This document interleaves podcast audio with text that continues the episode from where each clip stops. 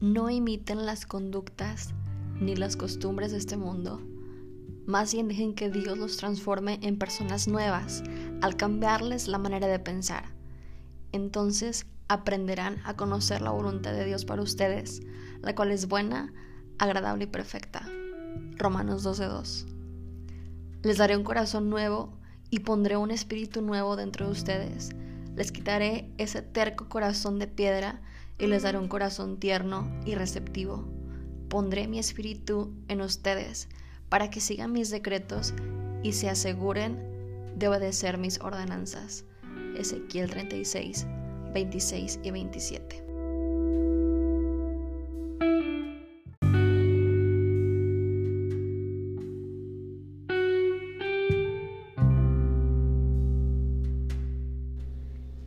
Está comprobado que todos aprendemos por imitación. Tendemos a observar, asociar y repetimos conductas.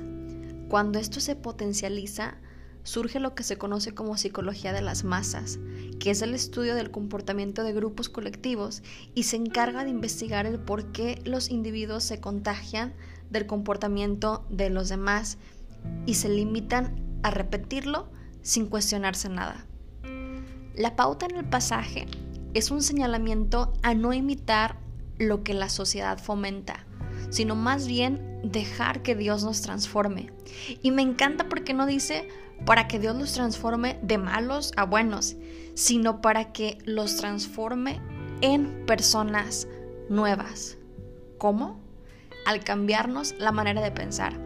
La psicología sostiene que nuestros pensamientos nos llevan a sentir y a actuar podemos trabajar nuestros pensamientos y obtener mejores resultados en nuestra calidad de vida.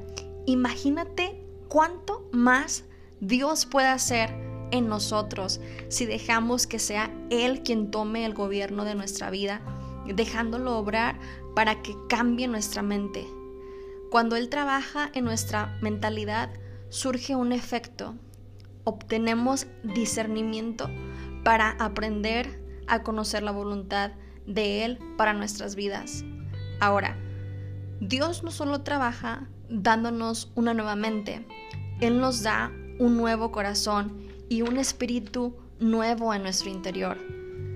Dios, además de romper paradigmas arraigados en nuestro cerebro, quita nuestro terco corazón de piedra, egoísta, orgulloso, rebelde, hambriento de venganza, lleno de odio y falta de perdón, y nos da un corazón tierno y receptivo, generoso, lleno de amor y perdón.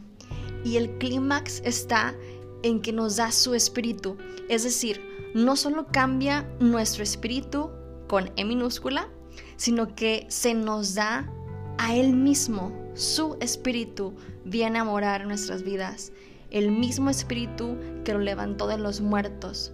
Piensa en eso, medita en ello. Deja que esa verdad cale en tus huesos, se interiorice tanto hasta que se convierta en una convicción. Comienza de nuevo siendo nuevo.